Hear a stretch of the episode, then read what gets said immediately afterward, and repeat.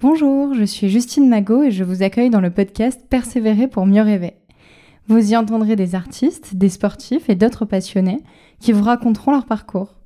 J'espère que ce partage d'expérience vous permettra de trouver les clés et la motivation pour suivre vous-même le chemin de vos rêves. Je vous souhaite une belle écoute. Bonjour David, bienvenue dans le podcast. Euh, alors je vais te laisser te présenter, toi, tes activités sportives, euh, en grande ligne aux auditeurs. alors je suis un humain d'abord, comme toute personne. je m'appelle David Smetanine, voilà, et je suis athlète de haut niveau paralympique. Euh, j'ai participé à 5 jeux, Athènes 2004, Pékin 2008, Londres 2012, Rio 2016 et enfin Tokyo 2020 en 2021. On connaît tous les circonstances particulières qui ont fait que les jeux ont été reportés à cause d'une crise sanitaire. Ben, une pandémie, comme son indique, qui a touché le monde entier et qui n'a pas épargné le Japon. Les Jeux devaient être organisés et olympiques et paralympiques. Ils ont été très bien organisés, mais dans des circonstances particulières qui ont nécessité un report parce que la situation à l'époque euh, sanitaire ne permettait pas d'avoir euh, un événement qui allait accueillir des pays du monde entier sur une île en plus. Voilà. Et j'espère, ou j'entends, j'espère en tout cas pouvoir finir ma, belle et longue carrière euh, chez nous en France, à Paris, à la maison, puisque dans quelques mois, dans 13 mois maintenant, nous aurons euh, la chance d'avoir les Jeux en France, enfin. Voilà. Euh, donc voilà dans les grandes lignes, je de haut niveau en natation. J'ai pas que ça, je suis aussi consultant maintenant, chef d'entreprise. J'ai été élu, je suis membre du comité olympique au titre de sa commission des athlètes. Je suis membre du comité paralympique français au titre de la commission des athlètes du CPSF, donc, qui a été créé récemment et on a été élu il y a quelques semaines. Ah donc c'est tout nouveau mmh. et une bonne chose pour le mouvement sportif paralympique français qu'il est lui aussi une commission des athlètes comme là euh, le, le CNOSF. Je suis membre aussi euh, de la commission euh, du comité des sportifs. Voilà, on se distingue un peu par nos appellations différentes. Du comité des sportifs de l'AFLD. Alors l'AFLD, c'est l'agence française de lutte contre le dopage, quelque chose qui nous touche dans le sport et contre lequel on doit lutter. Donc j'ai voulu m'engager aussi pour un sport propre et j'en suis coprésident. Voilà. Et puis d'autres engagements, notamment pour mon département, puisque je suis ambassadeur du sport pour le département de l'Isère. Euh, voilà, et puis euh, président du comité euh, des parrains sportifs et des mécènes du fonds de dotation des CHU de Grenoble. J'accompagne Monsieur Zanini, qui est un chef d'entreprise très engagé et qui est président du cercle des mécènes du fonds de dotation des CHU. Le principe, c'est de soutenir des projets que l'hôpital euh, doit mettre en place, rénover ou financer, mais qu'elle ne peut pas faire à elle seule parce que l'État n'a plus les moyens de, tout rénover ou de tout mettre en place. Donc on essaie avec ce fonds de dotation des CHU de pouvoir euh, avancer euh, unité par unité, service après service, pour que les différents hôpitaux de Grenoble, en l'occurrence l'hôpital Nord et l'hôpital Sud, nos deux CHU puissent avoir un petit coup de jeune, de rénovation, et puis que certaines unités soient améliorer, parce que la santé c'est important, on le sait, euh, et qu'on a envie de contribuer à, tout cela. Souvent, en tant que mécène ou sportif, euh, on a été touché par un événement qui nous a fait prendre conscience à quel point l'hôpital nous avait aidé dans notre parcours, dans notre vie, et qu'on avait envie, ou qu'on a envie, de lui rendre la monnaie de la pièce. Voilà. Ouais, on se rend compte que finalement, ta carrière de nageur, c'est enfin une énorme partie de ta vie, mais, oui. mais clairement pas ta vie. Enfin, c'est elle, a, dirigé ma vie, elle a, elle a, organisé ma vie, mm. notamment dans un sport, la natation, qui demande beaucoup de travail, euh, matin, après-midi. Bon. Euh, mon projet de vie s'est greffé autour de, ma pratique sportive, notamment parce que j'ai un projet de haut niveau. J'ai toujours voulu être champion un jour, et être champion, c'est beaucoup s'entraîner. Mm. Mais aussi parce que j'avais besoin de, de rendre au sport ce qu'il m'a apporté, ou de m'investir aussi. Euh, grâce à cette visibilité que j'ai pu obtenir par les succès sportifs obtenus, enfin, ou gagnés, quoi. Quand on a la chance de gagner quelque chose euh, dans le sport et de prestigieux, en l'occurrence les jeux, on est sollicité à un moment donné, et moi je voulais que cette sollicitation, elle soit, ou ces sollicitations, elles soient, au pluriel, euh, intéressantes et qu'elles revalorisent un petit peu euh, notre société aujourd'hui. Donc j'ai fait aussi le choix de m'investir. Ce sont beaucoup l'engagement bénévole, hein, professionnel aussi, mais parfois bénévole, en tant que chef d'entreprise et consultant, ou je donne des cours aussi en management du sport. Bon, je fais différentes choses, ça c'est professionnel, mais beaucoup de choses qui se passent à côté qui sont bénévoles, comme le CHU. Je ne suis pas payé pour ça. Mais c'est un engagement important qui m'apporte une richesse humaine incroyable. Et puis qui était aussi important euh, parce que dans une société, je crois que chacun doit contribuer un petit peu à sa façon à, à la faire rayonner. Voilà. Oui, tu dis si ta notoriété de sportif peut aider à mettre en lumière un sujet qui te tient à cœur, bah c'est de la mettre à contribution euh, pour euh, aider des projets à avancer, Oui, la visibilité d'un sportif, elle n'est elle pas négligeable, euh, notamment dans ma région, dans mon département, où je suis connu ou très reconnu. Euh, mais dans d'autres projets aussi qu'on peut avoir sur le plan national, sur le territoire, voire à l'international, mais surtout sur le territoire. Et euh, nous, sportifs, en général, je dis nous, sportifs olympiques ou paralympiques, nos notoriétés, quand on a des résultats, doivent être mises à bon escient et servir pour des nobles causes, quoi, de nobles causes. Quoi, voilà. Je suis aussi engagé auprès de l'armée de l'air en tant que membre de la réserve citoyenne et j'en ai eu une illustration parfaite hier pendant les cérémonies du 14 juillet. Ça m'a rappelé pourquoi je me suis engagé et pourquoi je veux faire ces choses-là. Voilà. Donc bien sûr que c'est important et comme on sait qu'on peut avoir un peu de, de visibilité, de notoriété, bah, il faut s'en servir hein, intelligemment. Voilà. Et est-ce que ça, c'est partagé par la plupart des personnes que tu côtoies en équipe de France ou, ou c'est ça dépend? Plus en plus de sportifs s'investissent, je Ouais. crois, ont conscience qu'ils ont un poids à jouer et qu'ils peuvent faire des choses. C'est valorisant de s'investir pour les autres et de s'engager aussi pour les autres. Tout le monde ne le fait pas. C'est aussi un peu dans une fibre, euh, dans le fibre de chacun, je veux dire, c'est dans la mienne en tout cas. C'est dans mon ADN, dans ma génétique, dans, mon tempérament, hein, simplement, de m'engager un petit peu aussi pour les autres. Euh, mais euh, oui, d'une manière générale, c'est quelque chose qu'on perçoit de plus en plus. On se rend compte que de nombreux sportifs ont envie d'apporter autour d'eux ou de servir de nobles causes.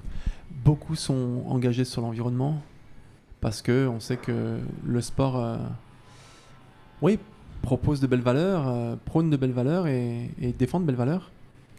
Et que la première qui nous concerne tous dans nos terrains de jeu respectifs, certains sont dans la montagne, les skieurs, certains sont sur la route, les Tours de France par exemple, etc., ou les cyclistes, certains sont sur l'eau ou dans l'eau. Mm. Mais beaucoup de sports outdoor finalement, et on se rend compte à quel point euh, l'environnement euh, est impactant pour le sportif, mais aussi euh, le sportif peut être impactant pour l'environnement. Oui, clairement. Les grands événements comme le Tour de France, aujourd'hui, ont l'obligation de faire attention à ces choses-là. hein. Il y a les zones pour jeter les bidons, euh, elles sont souvent récupérées par les fans, etc. hein. Mais les déchets, les plastiques, les boissons, les barres de céréales, euh, bon, euh, quand la caravane elle passe, elle passe, ça, ça fait des dégâts un petit peu aussi. Mais les équipes du Tour, et notamment ASO, la marque qui gère le Tour, je pense ont pris conscience de ces choses-là et ont un rôle qui est engageant, ont un rôle qui est responsable, et ils le font très bien, je crois. Et je pense que là, tu vois, en étant dans le comité olympique, tu as peut-être accès à ces sujets-là, mais j'imagine que les JO, ça va être un gros sujet d'essayer de les rendre le moins impactant environnementalement Oui, parlant oui, oui, oui, possible. oui, oui. C'est le cas pour les Jeux d'hiver, notamment. On a beaucoup parlé de Pékin parce que Pékin d'hiver 2022, bien sûr, pas 2008. Même si 2008 a aussi fait couler beaucoup d'encre pour d'autres raisons. hein. Mais euh, 2022 parce qu'on se disait, mais comment ça, la Chine, les Jeux d'hiver, c'est quoi cette histoire? Mm, mm. Il n'y a pas de cohérence. On retourne à quelque chose d'un peu plus cohérent, un peu plus naturel, naturel, on va dire, avec euh, Milan et, et, et Cortina d'Ampezzola dans deux ans, 2026, enfin trois ans, euh, dans les Alpes. La montagne, la, la haute montagne. Mm. La Chine, on en parlera peut-être tout à l'heure, euh, a fait quelque chose d'assez intelligent quand même. Voilà. Euh, ils ont quand même euh, été un des pays qui, en l'espace de 15 ans, a réussi à avoir les Jeux d'été d'hiver. Donc, ils ont transformé leur site d'été en équipement sportif d'hiver. La piscine était site de, de- de curling, par exemple, les patinoires, etc. Euh, le village a été construit. Il y a plein de choses qui ont été euh, réaménagées. Alors, oui, quand on met de la neige pour un half-pipe, pour des, des big air, etc., en ski ou en ski cross, ou enfin peu importe, bien sûr qu'on met de la, neige dans des endroits où il n'y en a pas et que ça a fait couler beaucoup d'encre, ça a jasé parce qu'on se dit, mais il y a les usines autour, il y a de la neige là, c'est pas cohérent, l'environnement, le, réchauffement climatique, etc. Il y a, ça va pas, quoi, ça va pas. Tout est discutable, bien entendu, mais euh, même au niveau des GT, bien sûr, euh, dans la restauration, euh, vu le nombre d'athlètes qu'il y a tous les jours à nourrir, c'est environ 5 tonnes de nourriture par jour au village olympique et au village paralympique. Le recyclage est très important, le carton, le plastique, toutes ces choses-là, tous ces sujets qu'on veut, veut, veut améliorer. La question des bouteilles en plastique, on, veut l'éviter, bien sûr. Les transports, c'est un point très important, qui pollue, qui pollue pas. Donc on veut avoir une valeur euh, d'exemplarité qui va au-delà du sport, mais dans la prise en compte de l'environnement, des sites qu'on va rester dans l'état, notamment les sites d'hiver, les montagnes qu'on veut ne pas dégrader, mais aussi les sites d'été. On ne construit pas des immeubles dans tous les sens, on ne construit pas des sites sportifs, de compétition dans tous les sens. Et Paris a joué une carte très très forte de ce côté-là en disant on a déjà beaucoup de sites sportifs, on va en rénover certains, mais on ne va pas construire de grands éléphants blancs qui vont être détruits après, qui vont servir à rien. C'est un héritage qu'on veut laisser, mais une grosse partie, la majeure partie des équipements sportifs ont été construits pour les championnats du monde de cyclisme à Saint-Quentin-sur-Isère, à Saint-Quentin, Falavier, pardon. La plus révélateur, je suis de l'Isère. Saint-Quentin, pardon, euh, euh, en Yvelines, pardon. Euh, le Stade de France pour l'athlétisme, Roland Garros pour le tennis, les invalides, le, le tir à l'arc, mais le- les invalides restent aussi des invalides. Mm. Oui, on a un cas particulier avec Versailles pour l'équitation, mais on a déjà fait les Coupes du Monde. On va rendre le, parc de, Versailles et le Château de Versailles en l'état. Rien ne va être changé. On va pas tout casser pour mettre les jeux. On va juste servir d'un coin qui est disponible pour créer un site de compétition qui soit magique, prestigieux et qui crée une histoire entre le château qui est prestigieux de Versailles et, ce beau sport qu'est l'équitation. Voilà, donc, euh, Oui, puis en soi, ils vont pas ou peu construire de l'hébergement parce que ça va être des chambres crous. Donc euh, Exactement. Quand même, la, la, piscine de compétition natation course, c'est l'Arena 92 où joue le rugby euh, voilà, à Paris, qui va être transformé dans un grand parc aquatique, on va dire. On va construire une piscine provisoire dedans. Il y a des marques qui font ça très très bien avec des parois, on met des vérins, on, met un liner, on crée un bassin qui est rapide en plus. Bon, on peut faire ça. Mais, euh, et pareil pour les nombreux stades qui vont servir pour les, épreuves de, rugby à 7 ou de football par exemple. C'est les stades qui existent, qui ont été construits pour l'Euro 2016 ou qui ont été construits dans la perspective de la Coupe du Monde de rugby de 2023 par exemple. Voilà, on construit pas de nouveaux stades de France, on construit pas ces choses-là. Je rappelle que le Stade de France a été construit dans la perspective de la Coupe du Monde de 98. On parle de 2024, donc euh, voilà, c'est un équipement qui va être utilisé, euh, intelligemment, qui existait déjà, voilà. Euh, Bercy a été rénové, c'est devenu Arena Hotel bien avant le projet de Paris 2024. Donc c'est une intelligence qui diminue le coût financier de la candidature, dont bénéficient bien sûr les Jeux paralympiques aussi, hein, ça c'est évident, et que l'on va rendre aussi accessible de façon à ce que l'héritage permette de renforcer la pratique sportive pour tout public ensuite, en France et à Paris notamment. Oui, ça c'est une grande partie de ton combat aussi. C'est une partie de mon combat aussi et c'est construire un projet olympique et paralympique intelligent. Le CIO a un cahier de charges qui est assez drastique finalement de plus en plus. Et la commission d'évaluation qui vient visiter les sites sportifs se, charge et a à cœur joie de se charger de, contrôler ces choses-là, de vérifier que tout est vraiment conforme à leurs exigences. Et, voilà. Et puis le coût financier global euh, est d'autant plus intéressant et réduit que, que l'on construit euh, moins d'équipements. Forcément. C'est toujours de l'argent investi mais les retombées sont colossales. Et Paris, euh, la candidature de Paris, qui est devenue le comité d'organisation des Jeux Olympiques et Paralympiques de Paris, a investi de l'argent.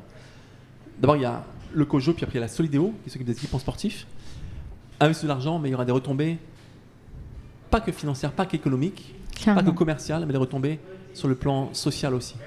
Complètement. Les sportifs, la place du sport en France, etc. Donc, euh, la place du sport en il France. Il faut savoir investir intelligemment. Le fait de les rendre accessibles, le fait de rendre le sport visible bah, pour toutes les populations. Et pour la première fois, les Jeux paralympiques, puisqu'on a eu 92 l'hiver, les Jeux paralympiques aussi en France, mais c'était la première fois. Et l'hiver n'a pas le même impact que pour une société notamment et un pays en tout entier que, que les Jeux d'été. Est-ce que c'est une pression supplémentaire de savoir que là, le, tous les enfants français vont regarder les JO de Paris et que tu peux créer, enfin, JO et Jeux paralympiques, Je sais pas si c'est une pression, c'est plus une responsabilité peut-être. Ouais. Ah, enfin, quoique, responsabilité, qui dit responsabilité, il y a un peu de pression aussi finalement. C'est pas faux, non, t'as raison.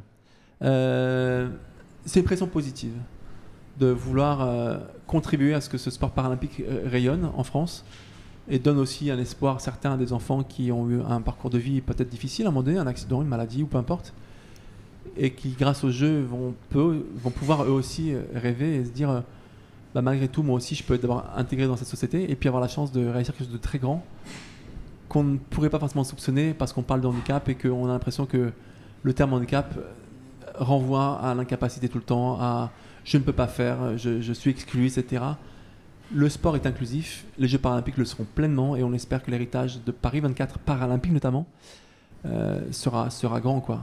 Le comité d'organisation des Jeux olympiques et, paralympiques de Paris 2024 a déjà travaillé depuis longtemps sur ces questions-là. Ça a été un axe fort de notre candidature et euh, même certains disent que c'est que symbolique, à l'image du logo qui est identique par exemple olympique et paralympique, à l'image de, nos équipes de France olympiques et paralympiques, ça c'est grâce à notre CNOSF et au CPSF qui travaillent main dans la main là-dessus. Puis Paris 2024 contribue aussi à, cette euh, dynamique-là, mais ce qu'on appelle depuis Tokyo l'équipe de France unifiée. On a un seul collectif France olympique et paralympique qui auront certes deux jeux différents ou distincts, les Jeux olympiques et ensuite les Jeux paralympiques, mais avec 15 jours d'intervalle et puis surtout euh, une visibilité paralympique qui est extraordinaire, notamment pour les médias. Euh, pour ne pas citer que, que France Télévisions Sport quand même, mais 300 heures directes C'est du jamais vu. C'est incroyable. ouais. Euh, eux qui font un travail depuis très très longtemps euh, sur cette question-là de la visibilité paralympique, de, le- de l'exploit sportif que l'on veut mettre en avant aussi. Et la mission de service public euh, et la par merci rapport à bien ça. sûr que France Télévisions a rempli depuis très longtemps. Voilà. J'ai eu la chance de commenter les courses de copains en 2014 à Sochi, euh, aux côtés de Laurent Lia que je connais, que je connais bien, et d'autres euh, sportifs aussi qui étaient là sur le plateau de temps en temps. C'était un honneur pour moi de, de participer à ça, mais de raconter comment le sport olympique, euh, le, comment, comment le sport paralympique a, a- a- a construit son, son petit bout de chemin, euh, raconter l'histoire des champions, commenter les courses, les épreuves et simplement commenter du sport de haut niveau. Ouais. Voilà, et rappeler à la population française et au monde entier que quand on va aux Jeux paralympiques, c'est qu'on a fait le choix d'être sportif de très haut niveau, mais qu'on a la particularité d'avoir un handicap. Voilà, une grande oui, différence ça te à permet faire. pas de concourir auprès des valides dans les Jeux Olympiques, mais ça reste du Certains très haut niveau. ont réussi, ils sont parvenus, c'est- rare. Il faut un petit handicap très faible. Je pense à Oscar Pistorius qui a réussi cet Ouais. exploit en athlétisme euh, en 2016 ou que- non, 2016 Euh, non, avant, en 2012 je pense. Ouais. à Londres, puisque il y a eu malheureusement un- une tragique histoire en 2013, le jour de Saint-Valentin d'ailleurs, qui fait qu'il a été écarté euh, de la compétition ensuite. Bon, c'est une autre histoire, mais euh, oui, 2000 2012 à Londres. Euh, après un combat aussi avec les instances internationales de l'athlétisme pour montrer que ces lames de carbone n'étaient pas un avantage, mais qu'il fallait avoir la puissance pour s'en servir correctement, et surtout qu'il n'y avait aucun, aucune aide supplémentaire, notamment au start, dans la restitution d'énergie à chaque rebond, à chaque appui de la, de la jambe, etc.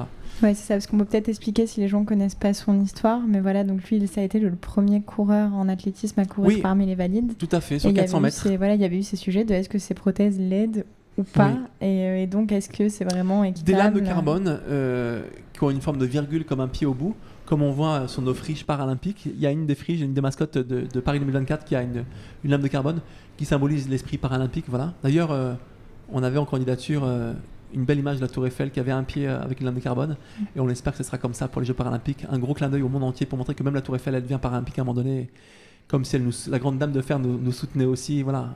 Bon. On rappellera son histoire plus tard, mais c'est un bâtiment en France qui est important, qui a aussi servi euh, de logo en phase de candidature aussi. Donc bon voilà, c'est symbolique, mais c'est important. Et, et cette lame de carbone, on a l'impression que l'athlète ne peut pas vraiment marcher. C'est vrai qu'il il rebondit un petit peu à chaque fois. Le carbone est très extensible, renvoie beaucoup d'énergie. Et certains auraient pu penser que c'est un avantage euh, que, que un athlète pourrait avoir, que ça lui procure. Or non. Il y a une maîtrise de la lame de carbone qu'il faut avoir. Euh, et dans l'impact sur le, ce, qui est, ce qui est le, le bout de la lame, donc le pied, on va dire ce qui remplace le pied ou qui compense le pied, euh, ça renvoie 80% d'énergie sur un starting block par exemple, alors qu'un pied valide, dans l'instinct au, au démarrage, la contraction musculaire, le gain d'énergie, l'élasticité du muscle, du pied, etc., renvoie 300% d'énergie. Ouais. Donc il n'y a pas de mesure comparable.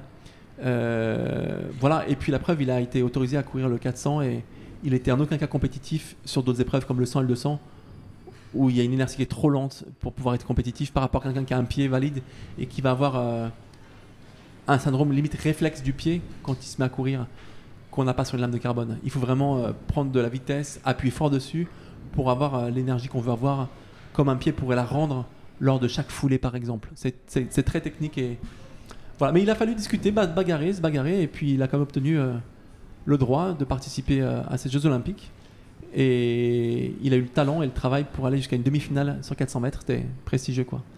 Et est-ce que tu Voilà. peux expliquer pour les personnes qui sont pas forcément familières avec le sport, avec les Jeux paralympiques euh, par exemple, comment, euh, enfin, comment sont entre guillemets classées les différentes formes de handicap Parce que tu vas pas concourir de la même manière si tu es paraplégique, si Ou tu as tétraplégique, ou amputé, ce- oui, en oui, oui, fonction de ton handicap, tu vas pas euh, concourir de la même manière. Oui, à la différence des Jeux Olympiques où on vient avec ces différences, aux Jeux Paralympiques, on dit souvent qu'on vient avec euh, nos différences, on repart avec nos ressemblances. Euh, dans le sens où on a tous un, handicap différent et qui fait qu'on a forcément des catégories différentes, euh, quelle que soit la discipline. Une personne de petite taille ne va pas concourir avec des gens qui sont des, des gens qui physiquement ont pu avoir une croissance normale, grands et, et forts. Euh, des gens qui sont amputés vont pas concourir avec des gens qui sont blessés médulaires, qui ont une atteinte à la moelle épinière par exemple. Les gens qui ont une atteinte médulaire ou qui ont un handicap des quatre membres vont pas concourir avec des gens qui ont un handicap de deux membres. Les gens debout ne concourent pas avec les gens qui sont en fauteuil. Euh, voilà, en athlétisme par exemple, puisqu'il y a différentes euh, disciplines, non-voyants, fauteuil, debout, marchand, amputé, pas Mhm. amputé, bon.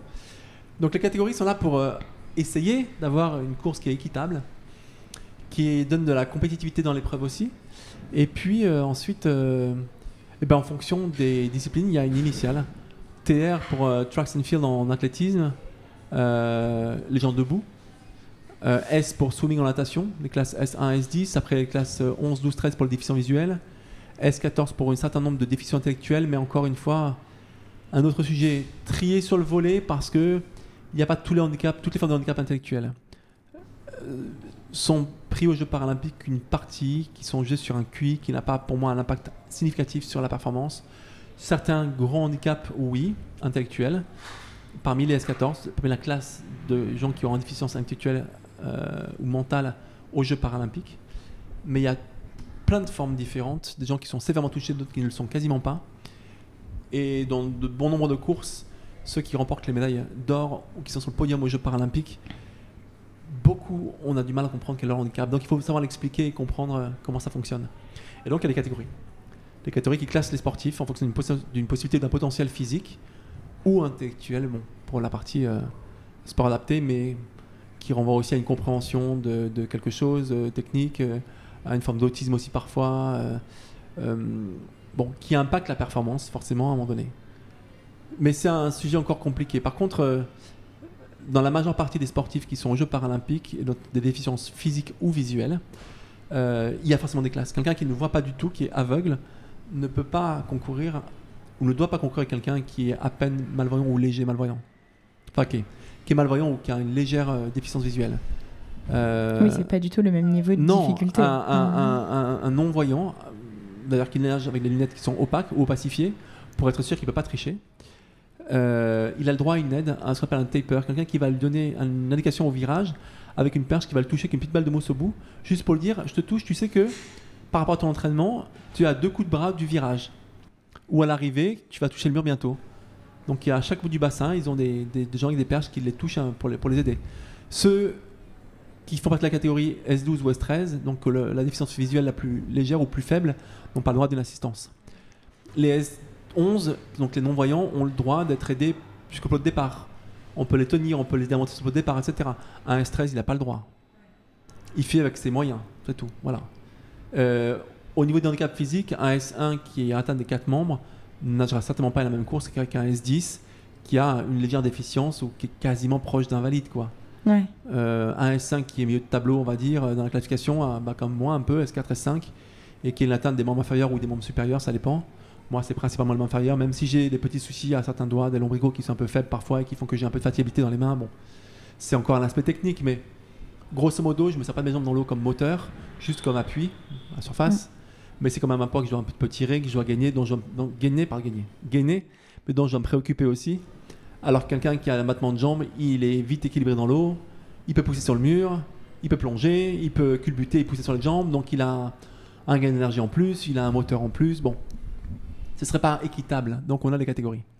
Même s'il y a encore une certaine disparité, que les classes ne sont pas parfaites, forcément il y a des différences de handicap. Et elles s'expliquent, et on les expliquera bien sûr avant les Olympiques, mais surtout avant les Jeux paralympiques de, de Paris 24. On le fera avant les Jeux olympiques parce que je pense que nos camarades olympiques, les copains de l'équipe de France olympique, euh, veulent aussi comprendre comment ça fonctionne. Certains le savent, ils viennent nous voir en compétition, ils nous encouragent.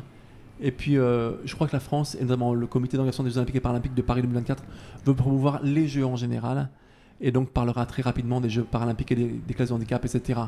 Je serais pas surpris qu'en natation, euh, pendant les courses euh, olympiques, à un moment donné, il y a un petit clin d'œil aux Paralympiques en disant Ah ben voilà, euh, un nageur qui nage, c'est pas moi comme un Florent Manodou qui va nager peut-être, j'espère, euh, 21-1 ou. Voilà, si. Bon. Comparé à une performance d'un athlète paralympique S10, euh, donc qui est le plus petit handicap au niveau paralympique et qui pourrait nager euh, 23-0 ou peut-être à 22-9 un jour. ou Voilà, bon. La performance pour la performance. Mais la, la- la- la particularité, encore une fois, c'est qu'on a fait ce choix d'être athlète de haut niveau, euh, d'où l'appellation paralympien ou paralympique, et qui a une particularité d'avoir un handicap. C'est pas parce qu'on a un handicap qu'on va aux Jeux paralympiques, c'est parce qu'on a fait le choix d'être athlète de haut niveau et qu'on s'est qualifié pour les Jeux paralympiques qu'on Oui, peut c'est clair. participer. Oui, c'est pas Voilà. facile d'arriver aux Jeux paralympiques, c'est du non, travail Non, non, quotidien et pendant des années. On peut tous faire du sport au niveau handisport euh, ou en sport adapté euh, à l'entraînement et aller au championnat de France, etc., voire même au niveau international, au championnat d'Europe. Ou... Les jeux, c'est encore une autre dimension. Si on reprend sur ton parcours à toi, Oui, euh, est-ce que tu peux nous raconter un peu comment la natation est arrivée dans ta vie? À quel moment Oui. ça arrivait? D'abord, j'ai appris à nager euh, petit parce que mes parents voulaient simplement que pour des raisons de sécurité, je puisse être à l'aise dans l'eau et que je puisse en vacances m'amuser comme tout le monde. Ça a été un moment important et je rappellerai simplement une petite parenthèse, le sport dont on parle la natation est un sport qui est obligatoire à l'école. On doit, dans un cycle scolaire, apprendre aux enfants à nager par sécurité. C'est dans les textes de loi. hein. Le ministère des Sports a un texte euh, par la loi du sport et qui dit euh, un enfant à l'école doit apprendre à nager. Voilà. Dans les études, on démontre que quand on sait nager, on diminue des risques de noyade de quasiment 90%, 88, 87%. Mais c'est énorme. Les 10% qui restent, ça peut être une, une anomalie hein, génétique, physique, un malaise, euh, voilà. Un enfant qui va malheureusement euh, plonger dans un endroit où il n'y a pas assez de fond, Tu te retrouves dans un endroit où il y a des vagues, des vagues énormes, mais qui Voilà. s'aventure trop loin aussi, dans un truc un peu trop dangereux. Ou... Voilà, mais c'est 10%, c'est faible. Donc il faut que nos enfants continuent à apprendre à nager grâce à l'école notamment. Voilà, bon après, moi j'avais cette euh, vision du sport déjà depuis tout petit parce que mon père et mes parents m'ont éduqué dans une, une éducation justement basée sur les valeurs du sport. De respect de l'autre, de l'adversaire, de dépassement de soi, de, de, de- de- d'engagement, d'acceptation de l'échec aussi. Euh, le sport apprend à perdre. Avant de gagner, on apprend à perdre. Ouais. Parce qu'on ne gagne pas du jour au lendemain. Mais si tu sais pas perdre, tu gagneras jamais. Mais non, c'est ça. Accepter les échecs et de persévérer. La persévérance, c'est un, un argument euh, qui pèse son poids dans la balance quand on parle de sport de haut niveau. Euh, on parle parfois même de pugnacité. Mais euh, oui, d'engagement et surtout euh, de respect euh, des valeurs qu'on- a autour de soi, de son adversaire, de, de respect des règles. On ne triche pas dans le sport, d'où mon engagement aussi pour euh, la FLD en, en- en faveur d'un sport propre. Dopage, on n'en veut pas dans le sport parce que d'abord c'est nuire à la santé, mais aussi parce que C'est pas les valeurs. C'est pas juste, Mm, c'est pas les mm. valeurs que le sport transpose, c'est parce qu'on veut gagner en étant dans une équité sportive qui est cohérente et pouvoir se regarder dans une glace en disant j'ai mieux nagé que lui, j'ai fait mieux que lui, aujourd'hui en tout cas, et je peux être fier de ma médaille parce que je l'ai méritée, elle n'a pas été volée. Ceux qui trichent, c'est les gens qui vont voler leur médaille à un moment donné. Peut-être parfois on dit par une pression sportive, une pression extra-sportive, une pression de résultat liée à des engagements financiers, des partenaires, etc. Mais c'est pas éthique tout ça, c'est pas moral tout ça. Et le sport veut promouvoir des valeurs qui sont exemplaires. Voilà, donc c'est important. Et donc bah, j'ai été éduqué avec ces valeurs-là et, tout petit mes parents m'ont mis devant la télévision, on regardait les Jeux Olympiques, la Coupe du Monde de foot, voilà. Et, ça m'a fait rêver, ces sportifs-là qui s'entraînaient dur, dur, dur pour réussir quelque chose qui est immense, Qui Et paraît puis- impossible en fait, d'ailleurs. qu'on voit comme, fois comme impossible. Et c'est ça qui fait le prestige des Jeux Olympiques ou des Jeux Paralympiques, c'est que gagner une médaille d'or aux Jeux, qu'elle soit olympique ou paralympique, c'est une médaille d'or aux Jeux. C'est tous les 4 ans, c'est un titre commun à toutes les disciplines du monde entier. C'est l'événement planétaire le plus prestigieux. C'est même des joueurs de foot très très connus, des célébrités dans, le- dans notre sport et qui sont des talents du football.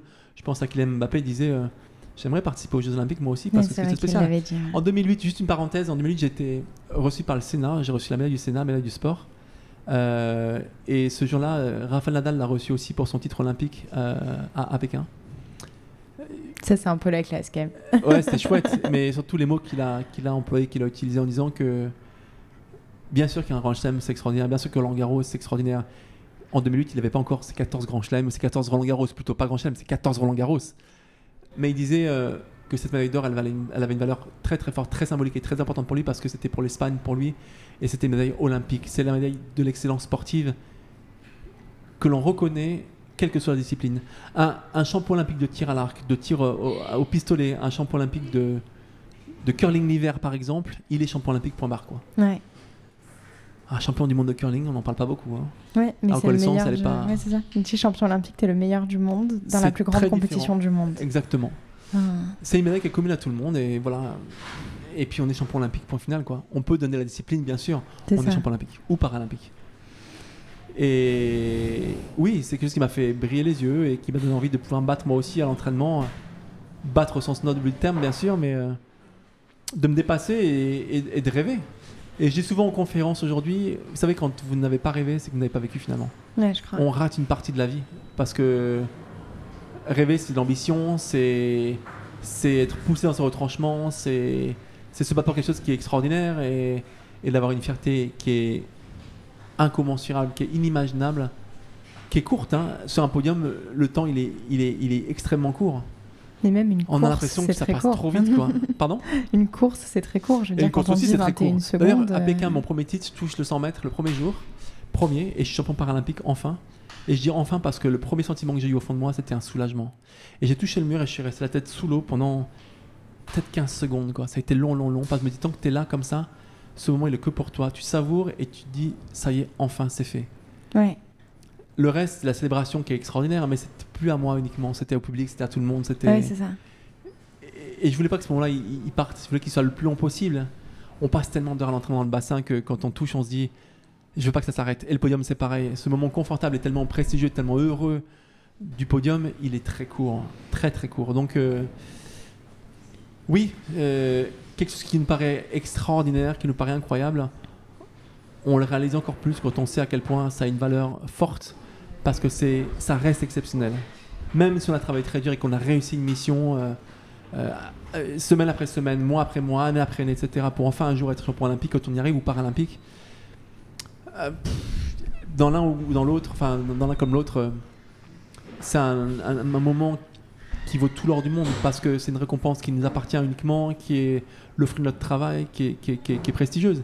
Et ce moment de podium et la Marseillaise au jeu, qu'elle soit olympique ou paralympique encore une fois, je l'aurais échangé pour rien au monde, même pour des milliards. Quoi. Ça n'a aucune valeur, c'est inestimable. C'est... J'ai, j'ai- j'ai jamais connu un sentiment profond aussi fort, aussi émouvant, où je passais par l'émotion euh, de, de- de larmes, enfin incroyable, de larmes, joie, bonheur. Enfin, j'ai- jamais rencontré des moments aussi forts euh, que, que, que à travers le sport. Quoi. Et au final, tu as eu plusieurs médailles au jeu. Oui, qu'elles sur cinq jeux différents. même, euh, Elles ont toutes la même saveur Non, la première en 2004 à Athènes, après deux médailles de chocolat, en chocolat, deux médailles euh, en chocolat de, de quatrième place en fait. hein. Euh, le dernier jour, 50 mètres nage libre, je vais chercher un record de France et je gagne ma médaille de bronze pour 16 centièmes en touchant devant un espagnol qui allait être mon, mon plus grand rival et un, un très grand ami de carrière, Richard Oribe, l'espagnol. Euh, je, je lui prends la médaille pour 16 centièmes. Quoi. Un garçon qui avait été 4 ans avant à Sydney en Australie, triple champion paralympique sur 50, 100 et 200 mètres Ah c'était la référence de ma catégorie et, et, et Richard bat le record du monde 4 ans après à Pékin. Je gagne la médaille d'or sur 100 mètres, il est deuxième. Le lendemain, je fais 50 dos, il faisait pas le 50 dos, je fais 2. Le troisième jour, on avait le 200 livres, on bat le record paralympique l'un et l'autre dans deux séries différentes. Et en finale, il bat le record du monde, je suis derrière. Au 50, le dernier jour, je bats le record d'Europe, je suis devant, il est juste derrière. Toute notre carrière, pendant 13 ans, 15, 14 ans, 13 ans, elle a été euh, faite de première, deuxième place quasiment, à chaque fois sur les 50, 100 et 200 mètres. Mais je savais que c'était le mât à, à- à battre pour être sur le podium. Et, euh, et je vois une non, moi je sais que je suis dans la course encore. Je baisse plus la tête que lui, je me dis putain, c'est encore jouable, je suis pas loin. Ça allait très très vite sur un 50, hein, Ah bah 39 là, secondes. Oui, c'est ça. Mais, euh, mais je touche pour 16 centièmes un ongle. Et c'est toute la différence entre la troisième médaille en chocolat et le vieil adage qui dit Oh, bah, j'avais 203. Je dis Non, non, non, non, non, non, non. Je vais pas être trois fois troisième, moi. Non, non, là, elle va, elle, elle est pour toi, celle-là. Exactement. ouais, ouais. Et puis, bah, voilà, l'envie aussi après avoir rencontré euh, Laure, qui était une copine de Laure Malodo, qui rentrait déjà à l'Athènes brillamment euh, décorée ou honorée avec une médaille d'or, de bronze et d'argent. Je me suis dit, je peux pas rentrer bredouille, il faut au moins que j'avais une médaille. Et puis, euh, cette médaille de bronze, elle a eu une saveur euh, qui était celle du médaille d'or pour moi. La première, elle était incroyable. Mon premier podium, c'était, j'étais heureux comme, presque autant que le titre, presque. C'est ça, au final, vous brillez. C'est vrai que bah, tu évoques Laure Manodou. Je pense que la natation, si aujourd'hui elle est aussi médiatisée, c'est parce que Laure une Manodou. dimension euh, Hein de, de- de- différente, une dimension de réussite pour dire une petite jeune qui sacrifie sa jeunesse, qui sacrifie plein de choses pour réussir, avec un entraîneur qui l'a aidé pour ça, bien sûr. C'est un- un- c'est une équipe qui a réussi. hein. Mais euh, le talent, c'est pas ce qui suffit pour gagner à ce niveau-là. C'est aussi le travail. D'ailleurs, euh, quelques années après, en finale du Championnat du Monde, elle, elle- elle entre en finale euh, huitième seulement. Mm. Elle était perdue, quoi. Et Philippe lui parle, elle dit écoute, Laure, t'as été championne olympique 4 ans avant, même pas, il deux ans avant, ou je sais plus, c'était le monde de, Ouais, à Montréal, ça devait être après. euh, Ouais. 2005, je crois, c'était Mm, l'année mm. l'année d'après, je crois, un an après. Ouais, je crois que c'était vraiment. je- J'ai plus les dates exactes, mais c'était vraiment peu Montréal après 2005. où, où Ouais, elle croyait qu'elle était perdue. Et, et il lui parle, il dit T'as t'as tout pour gagner. T'as été champion Mm. olympique et là, tu nous fais une course de merde ce matin. Proprement dit, tu nous fais une course de merde ce matin. Mais ce soir, tu prends les choses différemment et tu pars et t'attaques et t'as as, le rythme, t'as la capacité, t'as le physique pour ça. Mm, mm. On a fait des 100 fois 100 mètres, on a fait des séries de 5 bandes, on a fait. t'es meilleur que les autres, quoi. Mm. Et elle gagne le titre sur sur du monde. hein. Elle Ouais, a c'est ça, alors qu'elle 8. était dans une ligne au Ah, bord qui était toute- pas du tout bien. toute perdue là-bas, bon. Ouais. Alors, j'ai un copain là, avec du boss qui dirait euh, non, mais on peut gagner à la numéro 8, qui a été Ah, mais de c'est pas bronze la en plus facile, mais hein. Non, non, c'est pas plus facile. Surtout sur un 400 où il y a beaucoup d'adversité, de concurrence, et qu'on voit ce qui se passe à droite à gauche, etc. Non. Mais pour dire que elle a amené un, travail certain, mais une réussite certaine grâce au travail. Et cette culture de la gagne aussi, à un moment donné. Je me disais, je peux pas rentrer bredouille, quoi. Il fallait que je rentre avec quelque chose, et puis après, c'est dans 4 ans en plus. Et puis, je voulais aussi jouer les pronostics. On me disait, oh, j'avais le 103, était 3 fois 4, 2 fois 3 euh, 2 fois 4 euh, et voilà, et puis bah, voilà, 16 centièmes. Je, première fois que je passais sous les 40 secondes dans ma catégorie, c'est déjà pas mal. Record de France, 39,51, et puis 16 centièmes, c'est rien, quoi. C'est un nombre qui fait toute la différence. Et à ce moment-là, quand tu touches le mur, tu sais que tu as gagné. Comment, comment tu peux être sûr à 16 Alors pour centièmes? Pékin, ah non, pour, euh, pour euh, atteindre mes premiers jeux, non. C'est en, en me retournant et en voyant le tableau euh, Ouais, d'affichage de l'autre côté du bassin. Parce que tu peux pas voir. Et en plus de l'autre côté du bassin, donc il faut vraiment avoir une bonne vue en disant bon, est-ce que c'est sûr cette fois-ci C'est pas. C'est qu'en plus les résultats sont pas encore officiels au départ, on voit juste les lignes, le, le chrono, on voit le numéro, et puis ça se remet vraiment dans l'ordre 1, Mhm. 2, 3, etc. Le classement de la course. Et là, on est sûr d'être vraiment troisième, premier ou deuxième sur le podium, quoi. Euh, je me dis que j'avais une vraie chance, mais je savais pas où j'en étais, quoi. Et puis je touche. euh, à la vidéo, à la télévision, on voit pas la différence. Donc c'est vraiment le chronométrique qui nous a dit euh, ce que j'ai fait comme course et puis euh, le- quel chrono j'avais fait plutôt. Pas comme course, quel chrono sur ce 50 mètres là. Et puis bah oui, oui. À ce moment-là, je me dis bah ça y est quoi, voilà, ta Mhm. première elle est là et tu as cru jusqu'au bout. Euh, T'as attendu 9 jours pour ça, le dernier jour de la compétition, et tu repars des jeux avec une médaille et c'est super quoi. Puis tu te retournes, tu as les anneaux olympiques derrière toi. Enfin, je pense qu'à ce moment-là, tu penses au gamin qui apprend à nager. Tu te dis, mais Oui, c'est oui, oui, oui. incroyable. tous ces symboles que l'olympisme valorise ou le paralympisme aussi, mais voilà, tout- tous ces symboles que, que, que le sport de très haut niveau euh, porte et, et valorise euh, en disant euh, je l'ai fait, je vais savourer, mais je vais expliquer aussi comment j'ai fait pour réussir. Et surtout, je vais donner confiance à des petits enfants qui vont, des, des enfants ou des jeunes qui vont peut-être se dire que finalement, malgré tous les pronostics du monde entier, eux aussi peuvent réussir. quoi. Ouais, c'est clair. Croire en toi que c'est possible. Laure a permis ça aussi au niveau olympique, hein, clairement. Elle a un peu débridé la natation française. Et puis, euh, fait pour une conscience à beaucoup d'entraîneurs et de nageurs qu'avec beaucoup de travail, on pouvait être champion olympique. Ouais. Voilà. Et ça paraissait facile en plus. c'est ça qui est dingue.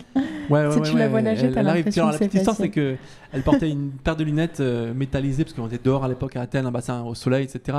Et même si elle nageait en crawl, on a envie d'avoir des lunettes qui nous protègent un peu les yeux et qui nous permettent de bien voir, pas être ébloui. C'est une paire de lunettes que je lui ai envoyée en fait. Ah ouais Elle cherchait une marque particulière, pour peu importe un modèle euh, qui était assez agréable, euh, avec euh, une vision un peu panoramique. Bon, bref, un bleu métal.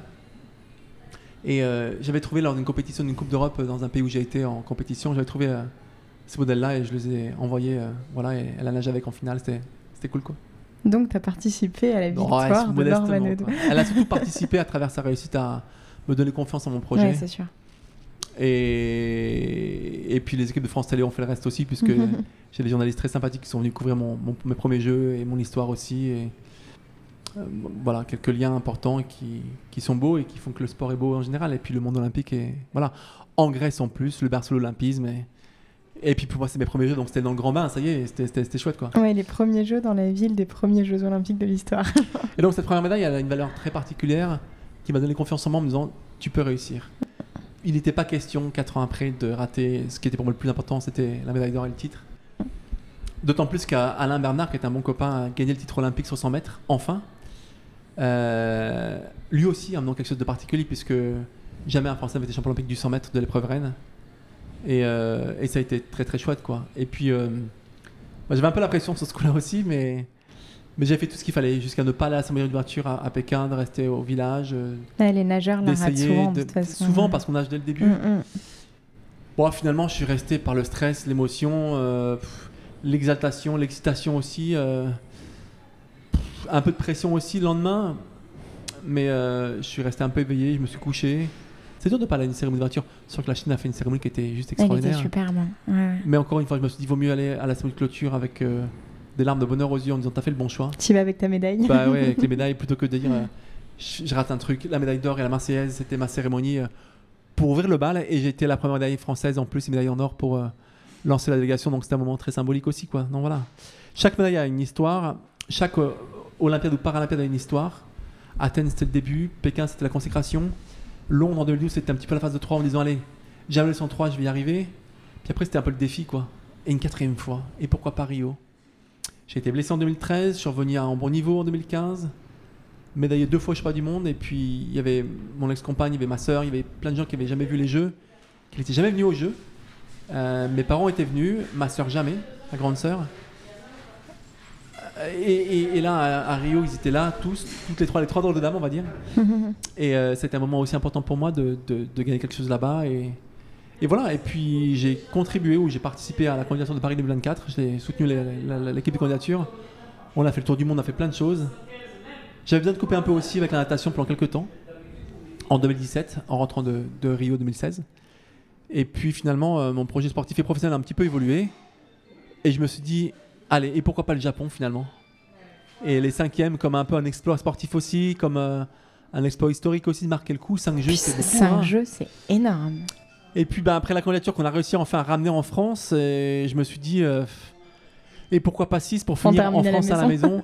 la roue sera vraiment euh, bouclée et, et puis euh, voilà, c'est chez nous, c'est en France, c'est les jeux très particuliers forcément. Avec plein de symboles, un défilé sur les Champs-Élysées comme hier euh, les militaires ont pu avoir l'honneur de le faire. C'est notre pays, c'est une valeur spéciale et puis c'est un bel endroit pour, pour accrocher le maillot. À haut niveau en tout cas, parce que je continue à nager pour le plaisir, je pense mais un bel endroit pour ça. Et puis, et puis voilà, c'est mon projet de fin de carrière. Chaque, chaque médaille a une valeur, chaque Olympiade a une histoire, chaque Paralympiade a une histoire, pardon. Euh, voilà, jusqu'au jusqu'au cinquième finalement. D'abord parce que je voulais pas en 2016 arrêter sur blessure, enfin en 2015. Ouais. Non, c'est les Jeux de 2016 de Rio, mais je ne voulais pas en 2013 arrêter sur blessure. Euh, J'étais blessé à la hanche en fait, et euh, et puis euh, après un petit break, je me suis dit allez, pourquoi pas les cinquièmes, quoi. Et puis, bah. Jamais 506, je sais pas si ça existe comme. tu vas l'inventer.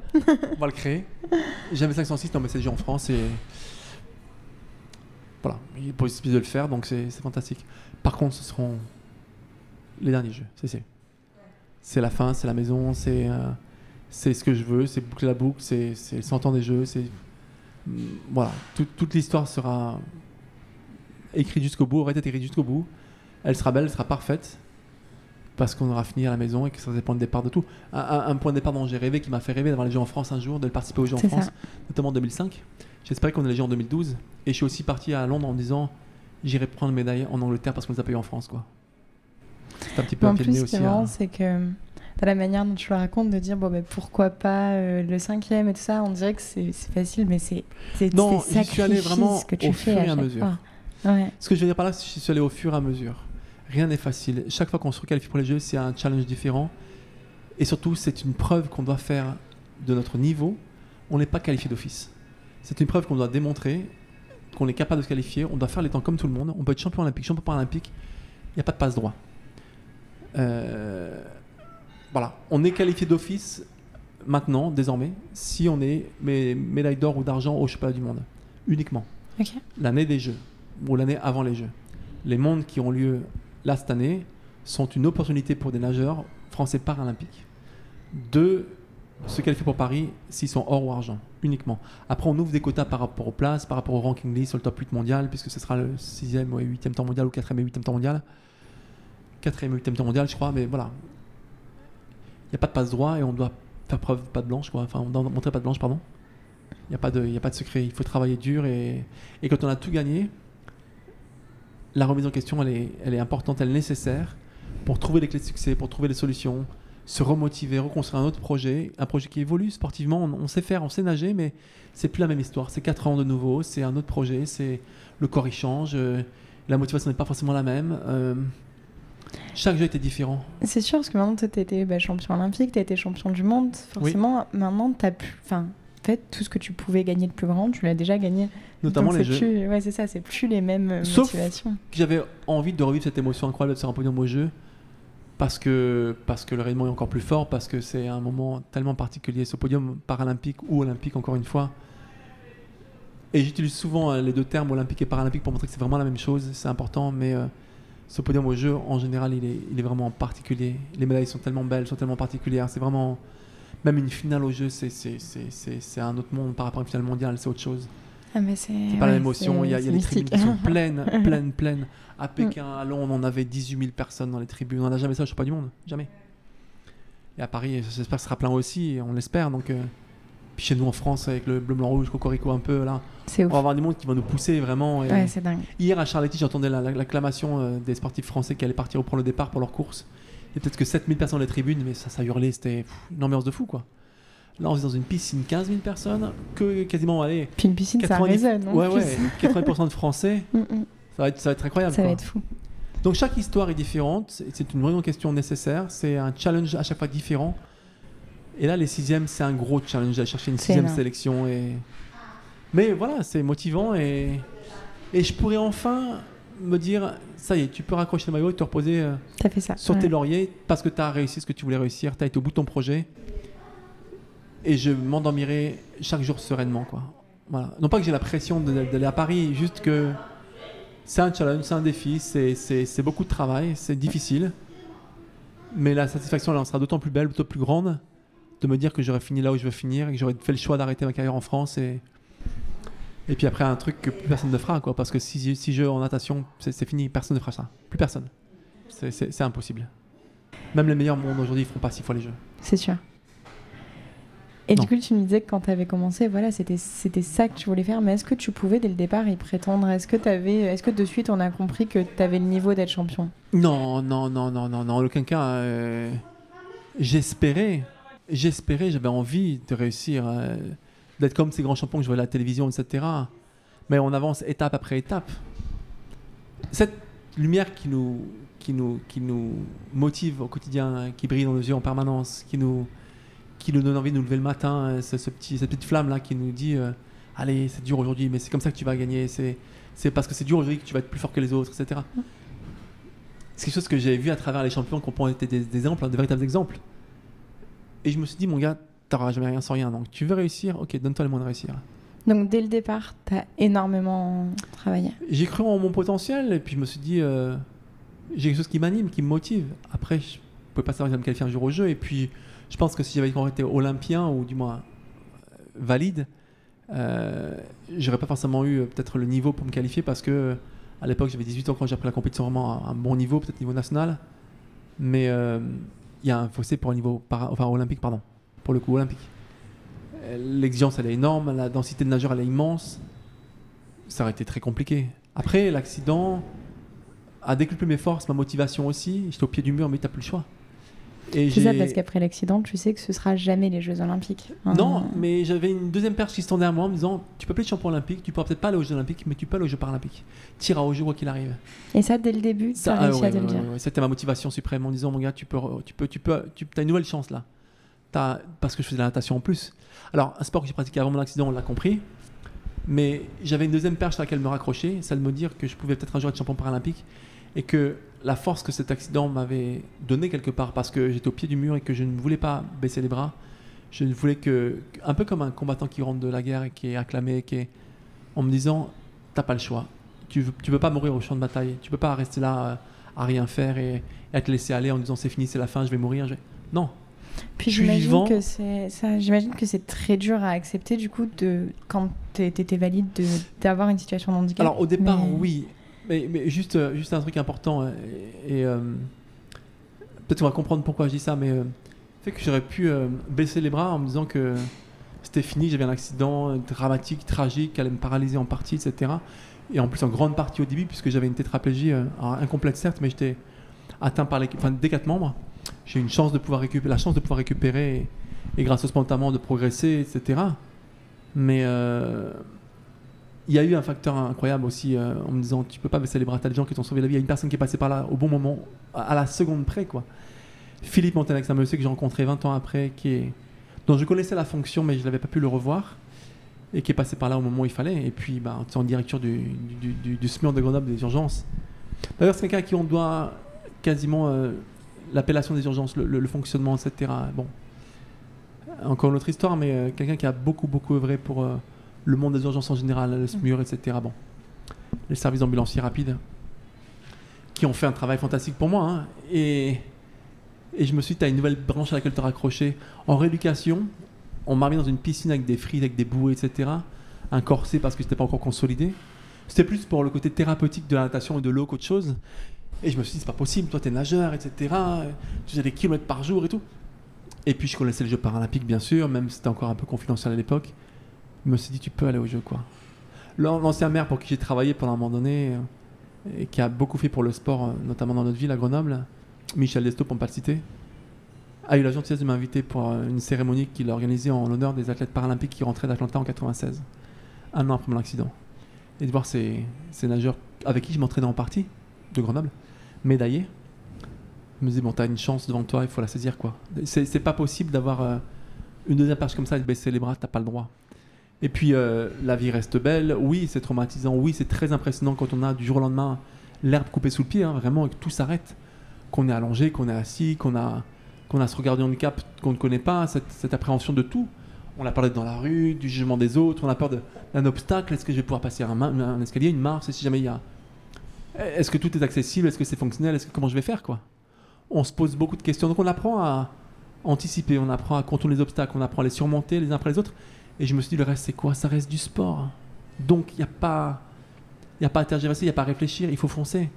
Et j'ai repris l'entraînement non pas en, en rééducation, mais vraiment en me disant, allez, on met un, petit flotteur. J'avais un pull boy entre les jambes à l'époque. Bon, pour le début c'était important quand même pour retrouver un peu une position dans l'eau équilibrée. Et bon voilà. Et puis j'ai recommencé à barboter, à faire des mouvements de bras, à essayer de, de faire un truc qui ressemblait à la natation, quoi. Mais par contre, j'allais tous les jours à la piscine et je mettais mon t-shirt d'entraînement et mes lunettes et mon bonnet, etc. Mais je pense que c'est ce qui t'a fait tenir en fait. Ah oui, c'est ce qui m'a surtout raccroché euh, à la vie en me disant euh, tu retrouves toute identité, donc ça veut dire que rien n'est perdu et que tu peux retrouver euh, le chemin que tu as voulu prendre, celui du sport de haut niveau, celui de, qui me correspondait, quoi, l'entraînement, le physique, quelqu'un qui est volontaire, qui se dépasse, qui se surpasse, qui ce que le sport transmet en permanence, et notamment la notion de l'échec. Mais j'avais toutes ces difficultés au quotidien, mais c'est quoi l'entraînement à côté? C'est ridicule. Donc ça a décuplé mes forces, ma passion, ma volonté de pouvoir aller plus loin et puis après, c'est tout un tas d'anecdotes encore une fois. Bien sûr que Philippe Montagne, ça a été un élément important quand j'ai eu mon accident parce qu'il était là au moment et qu'il a pu biper son propre service, qu'il y avait un grave accident, etc. Ils ont fait le nécessaire et le, pronostic vital était engagé, c'était urgent, c'était rapide, il fallait, fallait pas traîner quoi. Mais euh, en rééducation, là où j'étais à Saint-Cyr-du-Touvet, il y avait un, prof de sport qui était aussi à l'époque sélectionneur de l'équipe de France en sport en natation. C'était Jean-Marc Clément. Et mon kiné à l'époque, euh, qui malheureusement est décédé, mais Jean-Max Vernet, à qui je rends hommage aujourd'hui d'ailleurs, qui était un chef kiné incroyable. Il savait que j'étais volontaire sportif, il m'a poussé à fond pour que je sois plus costaud, pour que je sois combatif, pour que peu importe ce que je pouvais faire, mais que je progresse tous les jours de plus en plus vers quelque chose qui allait me rendre euh, une fierté, une identité et puis euh, un statut de quelqu'un qui est volontaire, peu importe que ce soit sportif de nouveau ou pas de haut niveau, mais en tout cas combatif, combattant et que ce que j'ai fait dans le sport avant m'aide à, à surmonter mon accident, mon handicap et à avancer dans la vie en général. On sait d'ailleurs que quand on est sportif, on est plus autonome, on est plus mobile que quand on n'a pas de, de sport, qu'on n'a pas cette capacité-là. Ah, C'est sûr. hein. Et pour quelqu'un qui a un handicap, c'est extrêmement important. C'est- pas du luxe, c'est une nécessité d'être sportif, d'être. Voilà. Bon, le sport, c'est la santé, comme on dit. Ça t'a pris combien de temps de revenir au haut niveau? Bah, alors, Jean-Max parle à, à- à Jean-Marc Clément et me dit euh, il faut que tu nages, quoi. Jean-Marc il va me voir un jour devant ma chambre d'hôtel- ma chambre de rééducation. C'est pas une chambre d'hôtel. Devant ma chambre de, de rééducation, elle me dit bah, euh, bonjour, je suis Jean-Marc Clément, prof de gym. Ah, bah, c'est vous qui euh, entrez dans la natation Tu dis oui, oui. Bah, alors, qu'est-ce qu'on attend? J'attends quoi? Moi, t'as pas encore vu dans l'eau? Bah, je sais pas si j'ai le droit. Si, si, il m'a dit que c'est bon, t'es consolidé, tu peux. euh, ça serait cool que tu viennes nager avec nous, quoi. J'ai dit, mais j'ai pas nagé depuis six mois, puis voilà ce qui se passait, mais attends, doucement, et puis dans l'eau on flotte, tu sais, et puis on va, on va trouver des solutions, mais ça serait super que tu te remettes un peu dans l'eau et que tu. Il a trouvé là, le bon filon, quoi, et puis il m'a donné envie. Puis quelques semaines après, il me dit, bah, on a des élèves là le jeudi qui s'entraînent, là, euh, prépare le bac, ils ont un 400. Peut-être que tu peux euh, te mesurer un peu, tout ça. Puis j'ai très vite envie de, de montrer que malgré euh, mon handicap, j'ai resté. C'est pas les, les, les, les 4 mois d'accident que j'avais, enfin l'accident et les 4 mois de rééducation que j'avais eu, qui allaient stopper le sportif qui avait construit sa natation depuis qu'il était gamin, quoi, ou son sport depuis qu'il était gamin. Et donc euh, je me suis dit, je vais leur montrer que malgré le handicap, je peux nager. Puis je me suis bien débrouillé, et puis après j'ai été euh, euh, m'inscrire au club de Grenoble sport à l'époque. Il entraînait à l'époque là-bas aussi, Jean-Marc. On a fait les chevaux de France ensemble, j'ai été euh, médaillé aux France. Pas tout de suite, mais assez rapidement. Mais surtout, je me suis qualifié pour mes premiers de France l'année de, mon, de ma rééducation en 2016, quelques mois après mon accident. Et le jour de mon anniversaire. Ah oui. C'était un peu symbolique. Je me suis dit, Mhm. bon, allez, on est à presque on est à un an de mon accident. Octobre 2096, j'ai eu mon accident en septembre 95, quelques semaines avant mon anniversaire. Bon. Et, euh, et je suis qualifié pour les France. Et puis, heureux de tout ça, et il me dit c'est le point de départ de tout. Et Jean-Marc était à fond, il me dit on a un jeune qui progresse, qui va monter, il était nageur avant, bon bah alors, euh, il connaît la technique qui a un impact très important dans ce sport, hein, bien sûr. Le reste, c'est du travail, c'est le physique qu'on reconstruit, c'est la technique qu'on reconstruit, mais j'avais cette habitude à être euh, à plutôt aquatique et plutôt volontaire en général. Et puis pareil, Atlanta 96, mes premiers Jeux de France, je tombe sur tous les nageurs qui rentraient des Jeux paralympiques d'Atlanta. Mais j'avais surtout avant moi les champions que j'avais vus à la télévision, dont Jean-Marc m'avait parlé, etc. Tu verras, Yannick Liedman, c'est un costaud là qui nage. Bon, il paraît des gens comme toi, tu verras, il, il est passé sur France 2, tout ça, on a fait un reportage. C'était un modèle pour moi dans son virage, sa façon de nager, tout ça. Je vois ce gars, je me dis, oh, je vais être comme lui, quoi. Donc je me suis identifié à des choses que je connaissais un peu, des sportifs que je connaissais un petit peu, olympiques ou paralympiques. Et puis je me suis dit simplement, pourquoi pas moi, après tout? Et euh, ben, année après année, mois après mois, il a fallu du temps, il a fallu six ans hein, pour passer d'un statut euh, de blessé médulaire, d'accidenté, euh, donc de, de, personnes qui étaient nouvellement en situation de handicap, on va dire, 95 jusqu'à mes premiers jeux 2004. Oui, parce que de toute façon, pendant ces six ans-là, tu dois apprendre, toi, déjà, à utiliser ton fauteuil, à, changer ta vie et en même temps à changer ta nage. Oui, on l'adapte. Euh, Pool Boy, c'était au tout début en rééducation, un bassin qui faisait 17 mètres à 35 degrés, un bassin de traumatologie qui ne servait pas pour la natation de compétition, hein, qui servait pour euh, permettre aux gens en traumatode ou en orthopédie de remarcher en apesanteur pour pas être en appui à 100%, dans le protocole de mise en charge progressive après une opération euh, d'une hanche, d'une jambe, d'une fracture. Voilà. J'avais une ligne d'eau avec des bouchons, bon, on aurait dit une ligne d'eau euh, loisir ou de, de camping qu'on met pour séparer les zones de baignade d'un lac et de. Voilà. Mais voilà, c'était un bassin, je pouvais m'entraîner tous les jours. Il était quelques étages en dessous de ma chambre de, en rééducation, et puis je me suis remis dans l'eau euh, avec une seule idée en tête, c'était de reconstruire quelque chose. Quoi. Donc c'était super, mais euh, c'est un processus qui est long, euh, qui, qui, vient se greffer à d'autres choses. De s'entraîner tous les jours, c'était un effort important pour le corps qui avait déjà pris un sacré pète, comme on dit. Tu m'étonnes. Donc c'était en plus de la kiné, et à la fin j'arrivais en kiné, j'étais vidé. Alors, certes, je changeais physiquement, j'étais motivé, j'étais joyeux, mais tout le monde me disait David, il faut que tu te calmes là, il faut. Voilà. Ton corps, il a besoin de souffler un peu. Et, et en même temps, tu besoin faire la kiné en plus. T'avais besoin de bouffer la vie, besoin, quoi. Enfin... Ouais, c'était un échappatoire aussi. C'était encore une fois une branche à laquelle je peux me raccrocher, je connaissais. Et une façon de marquer mon identité, de la retrouver aussi, mais de la marquer.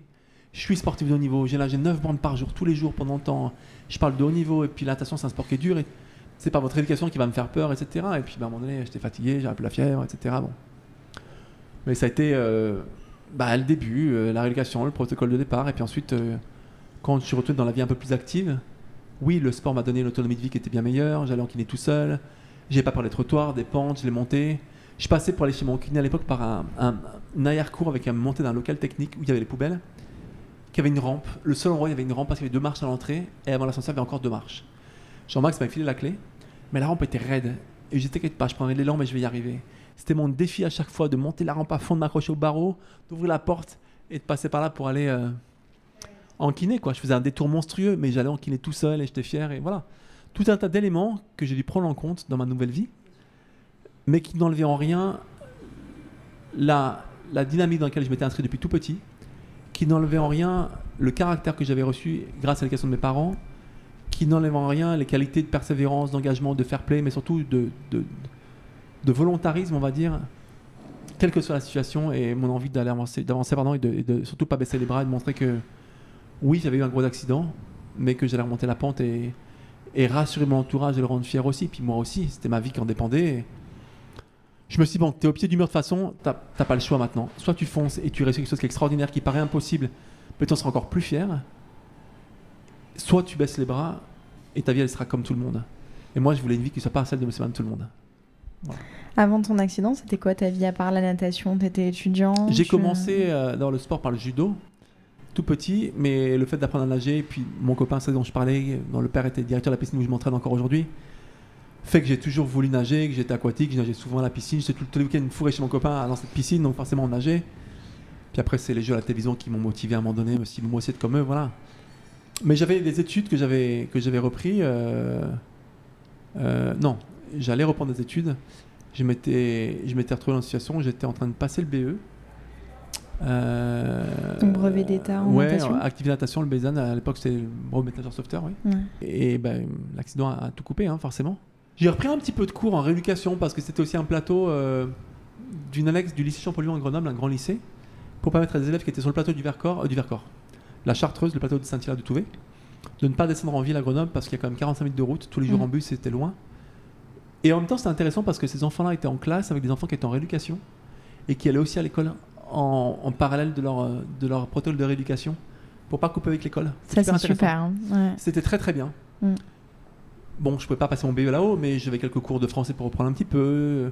J'ai pris quelques bon, des choses pour m'occuper un peu l'esprit aussi, quoi, puis pour me raccrocher un peu à des projets scolaires. Et puis finalement, euh, après tout ça, euh, j'ai passé le BE en e-sport avec une activité de natation. J'ai validé certaines yeux de mon BESAN aussi à l'époque. J'avais déjà passé le tronc commun en plus. Euh, J'avais le tronc commun.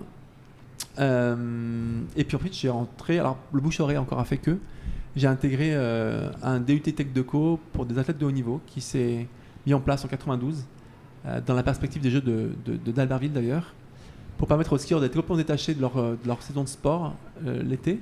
Non, pour permettre de détacher des cours plutôt pour aller faire du ski l'hiver, leur saison de sport et leur saison d'hiver, et revenir l'été pour être en cours et rattraper les cours. Donc on n'a pas eu le temps vraiment aménagé pour ça, qui s'est ouvert après au sport d'été. Bourget du Lac, Savoie Technolac. Le CESNI, Centre d'études des sportifs de niveau international, qui ouvrait aussi une porte euh, euh, au groupe euh, de SC de Chambéry, l'école de commerce, comme il y a eu Subdeco ou SC Grenoble, il y a eu Chambéry aussi. C'était le même, le même processus. Après un DUT Tech de cours, on intégrait l'école. voilà. J'ai rencontré le sportif aussi, en e-sport. voilà, j'ai-.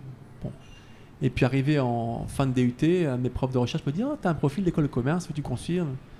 Du coup, je me suis dit bah, Pourquoi pas finalement Alors que c'était pas prévu du tout dans mon parcours, ni de reprendre mes études à, à supérieures, ni de d'aller même encore plus loin jusqu'à un master ou une maîtrise. Oui, parce que tu n'avais pas prévu ça euh, dès le départ. Pas hein. du tout. Et puis on m'a dit, mais tu sais, il y a une école pour les sportifs, tu fais du sport là, tu prépares les jeux, mais faut penser à la carrière après aussi. Puis là, euh, c'est un DT sur 3 ans, vous avez cours que du lundi au jeudi, et de 8h30 à 13h. L'après-midi, c'est pour vous entraîner, tout ça. Je dis, putain, c'est bien d'organiser votre truc. Je suis allé passer un entretien avec un monsieur qui a été un, un bon copain après, qui est toujours un bon ami. Eric Warin, un ancien joueur de hockey sur glace, qui était euh, notre tuteur en promo euh, à l'école. Et, euh, et l'école nous a vraiment accompagnés pour réussir. Et puis, comme ça se passait bien, un des profs m'a dit Mais tu as la maturité, tu es plus âgé que certains étudiants aujourd'hui, tu as quelques années de plus. Ça se passe pas mal, tu eu ton DUT maintenant. euh, faut continuer. Il y a une licence pro ou alors maîtrise, puis un master derrière, pourquoi pas. Puis je suis rentré à Grenoble à l'école de commerce et puis j'ai voilà. J'ai eu un parcours différent en jonglant entre la natation et puis mes études. Puis j'ai avancé à Athènes, les premiers jeux. euh, bah, les copains de l'école, euh, en rentrant des jeux, qui levaient les bras, qui faisaient là-haut là parce que euh, ils que j'avais mes médailles euh, des jeux et c'était important pour eux aussi. J'avais un groupe aussi dans, dans mon école de sportifs de haut niveau qui avait aussi des tuteurs qui nous aidaient pour les cours quand on ratait des cours parce qu'on était en entraînement ou en compétition, bon, qui était un petit peu aménagé pour les sportifs de haut niveau. Mais Grenoble, Mais, il y a une euh, ville qui est très, enfin, qui est très adaptée aux sportifs de haut niveau de manière générale. Qui est dynamique dans ce sens-là, oui, oui, Ouais. oui, oui, oui. Puis euh, que ce soit à l'université de Grenoble, euh, aujourd'hui l'UGA, Grenoble Alpes, Université de Grenoble Alpes, qui a vraiment pris cette dimension à bras le corps hein, du sport de haut niveau et qui accompagne dans des projets euh, vraiment aménagés, des études aménagées pour les athlètes de haut niveau. Donc ils sont très très fiers, autant l'hiver que l'été. J'ai reçu un prix a un an en rentrant de Tokyo, un an après, prix d'excellence de l'université euh, pour mon parcours universitaire et mes réussites sportives. Alors, beaucoup d'athlètes d'hiver quand même, quelques-uns d'été, dont je faisais partie, mais euh, Rhône-Alpes a ramené 80% des médailles des Jeux d'hiver. quoi. Ouais, ouais, non, pour pour la- pour c'est Ouais, un- une fierté. Genre quand je faisais mes études sur le campus, tout est adapté. Enfin, tu sors de cours, t'as les terrains de foot, les terrains de rugby, la piscine, et t'as tout euh, à pied, Oui. quoi. Enfin, ça vraiment. Oui, puis il y a le QFE qui a été créé par euh, Christian Nozé, qui est plus de ce monde malheureusement, euh, qui était l'ancien directeur technique national de la natation euh, olympique, qui est de la région et voilà, qui a été une personne qui a accompagné mon entraîneur à l'époque Guy Larocca dans la construction du projet. Alors le QFE, c'est quoi? C'est le Centre universitaire d'études euh, et de formation qui permet à des athlètes d'être détachés pour certains cours et d'avoir un emploi du temps vraiment aménagé euh, parce qu'ils sont en appellation haut niveau ils sont à la fac, mais avec un emploi du temps vraiment aménagé. Ou en école de commerce, ou peu importe comme moi, bon voilà. Et je l'ai intégré après, pas pour les études, j'ai fait mes études, mais parce que c'était un projet qui existait, mais qui montre que Grenoble avait cette préoccupation. euh, euh, voilà, d'ailleurs, Grenoble Call Management l'a- l'a l'a- l'a toujours et là encore aujourd'hui, hein, vraiment à fond, de prendre l'athlète de haut niveau, de valoriser ça, euh, des cours Tour de France euh, connus, hein, euh, qui, sont, qui sont à l'école. Alors, c'est des parcours à distance. L'IAE de Grenoble, pareil, avait cette politique-là sportive, pas toujours évidente. hein. Moi, je me rappelle, avant les Jeux de- d'Athènes, j'avais euh, 26 partiels, plus les préparations des, des séances d'entraînement. Nageait euh, deux fois par jour. Enfin, c'est- c'était compliqué, quoi. Oui, parce que c'est ça, encore aujourd'hui, la natation, c'est un truc que tu y vas toute la journée. Enfin, Ouais, ouais, ouais, ouais. Alors, je nageais pas tous les jours, deux fois par jour, mais euh, j'avais quand même 8 séances par semaine. Fallait être en cours d'arrière. Le matin tôt, j'allais m'entraîner, j'allais en cours d'arrière, reprendre les cours, on était absent pour les compétitions. Ça n'a pas été facile. J'ai un tuteur qui m'a aidé d'ailleurs pour reprendre quelques matières pendant l'été. Je suis retourné au CERAG là, euh, dans des bâtiments qui étaient de recherche, juste pour, pour réviser des cours, faire les exercices et puis valider mes partiels à la rentrée en septembre. Des partiels que j'ai pas pu avoir parce que ou pas pu passer, pardon, parce que j'étais absent. Donc j'avais étalé mes études sur plusieurs euh, mois et voilà. Ça a été un combat aussi, euh, qui a été dur aussi, parce que euh, on a ménagé sans trop aménager non plus. Bon. Et puis dans notre protocole d'athlète de haut niveau à l'école, je faisais partie des très rares qui allaient au jeu. C'est pas pareil de préparer une saison olympique ou paralympique que d'aller sur un championnat d'Europe, championnat de France, où on a un pic pendant un mois ou deux mois dans l'année. Moi, c'était 12 mois à 100% et à fond et tôt le matin. Donc ça a, été, ça, ça a été dur. Été hyper intéressant d'avoir un équilibre intellectuel et physique. Un vrai challenge de réussite aussi, me montrer que c'était possible et que j'avais préparé mon avenir depuis très longtemps. Euh, et de ne pas me dire j'attends la fin de ma carrière pour reprendre des études, etc. Donc euh, motivant et un équilibre intéressant encore une fois sur le plan intellectuel et physique, mais, difficile. Bon, j'ai réussi, il a fallu du temps pour ça. Euh, J'ai pas forcément été brillant partout, mais j'ai eu des bonnes notes quelques fois, d'autres un peu moins bonnes. Bon, je suis allé au bout de mon projet et ça a été vraiment vraiment top quoi. Mais euh, ça fait beaucoup de choses en plus de l'accident, en plus de voilà. Ouais. C'était nouveau tout ça. Mes études, tous ces projets, euh, je fonçais partout et je me disais où ça va mener tout ça quoi. Et puis bah, après on se rend compte que tous les efforts qu'on fait finissent par payer. Et dans les études, et ça donne la légitimité dans ce qu'on veut faire. Et aujourd'hui, si tu devais faire passer un message à ces jeunes euh, voilà, qui, qui peut-être se sentent euh, euh, bah, pas capables de faire les mêmes sports que les autres, de mener la même vie, qui viennent. Ah, alors, il y a plusieurs choses, ça. mais d'abord croire en soi. Si on ne croit pas en soi, les autres vont pas forcément le faire à votre place. On est souvent, et c'est important dans un grand projet, on a besoin d'être entouré correctement. Euh, on ne réussit pas tout tout seul. Ma carrière sportive, je l'adore aussi à mes entraîneurs qui m'ont aidé à avancer. Euh, mon staff médical, les gens, les kinés, etc. Beaucoup les entraîneurs aussi, mais il n'y a pas que. Euh, donc être bien entouré, bien épaulé, c'est important, mais il faut croire en ses rêves, il faut se donner les moyens d'y arriver, que rien ne tombe du ciel et qu'il faut le vouloir plus que les autres pour réussir. Il n'y a pas de secret. La réussite, elle est pas quelque chose, comme je disais tout à l'heure, de, confortable. Elle est très inconfortable parce qu'il faut accepter les difficultés tout le temps, tous les jours, et tenir malgré les échecs, malgré les difficultés. Et c'est ce qui fait qu'à un moment donné, on passe de l'autre côté de la barrière et qu'on se dit, parce que c'est cette force de, caractère-là que je peux réussir que je peux avancer à, à nouveau et que je peux peut-être respirer un, un truc incroyable, quoi, de réaliser quelque chose de très très grand. Donc on a peut-être une valeur d'exemplarité à un moment donné aussi, mais j'ai juste envie de leur dire que j'ai réussi parce que j'y ai cru, parce que je me suis donné les moyens, et que si je l'ai fait, ils peuvent le faire aussi. Mhm. Donc c'est un peu une façon de leur dire que à travers notre parcours, on transmet des choses qui sont possibles, et on leur transmet cette culture de la réussite, de l'envie en tout cas de la réussite, et de dire qu'il faut s'affranchir des contraintes, des gens qui pensent que on a un poids énorme quand on handicap, qu'on peut rien faire. Il faut adapter parfois les choses. Chaque handicap est différent, chaque, chaque histoire est différente, une maladie, un parcours de vie, euh, une force de caractère, une éducation est différente. Chacun est. C'est ce qui fait notre singularité, c'est quelque chose qui nous. Qui nous ouais, qui nous rend unique, mais qui fait que chacun a une chance de réussir. En natation, on dit souvent si j'ai une ligne, j'ai une chance. C'est clair. C'est pas toujours la meilleure, la ligne numéro 8, etc. mais si j'ai une ligne, j'ai une chance. Si t'as celle du milieu, t'as plus de chance. Oui, bah, ça montre qu'on a fait un bon chrono le matin aussi, C'est ça. qu'on peut surveiller ce qui se passe à côté. Il y a aussi une stratégie de course qu'on peut mettre en place. Bon, ça dépend des courses aussi, bien sûr, mais bon, c'est aussi révélateur d'une performance du matin qui encourage le sportif l'après-midi à se dire allez, je suis proche du podium ou en tout cas en phase de l'être. Mais simplement, euh, oui, les engager à croire en eux, encore une fois, à se dire que rien n'est tombé du ciel, qu'il a fallu aller le chercher tout ça, qu'il a fallu se battre pour l'avoir.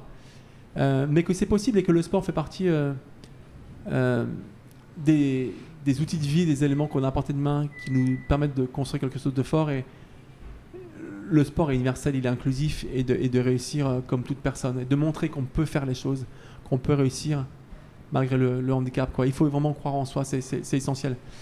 Maintenant, chaque projet est différent. J'ai réussi le mien avec l'ambition qui était la mienne, avec mes rêves, mes, mes, choix. Euh, chaque situation va être différente et amène à des réponses et des engagements différents. Mais euh, il y a un, un dénominateur commun qui est le, le travail. Euh, le talent seul ne suffit pas.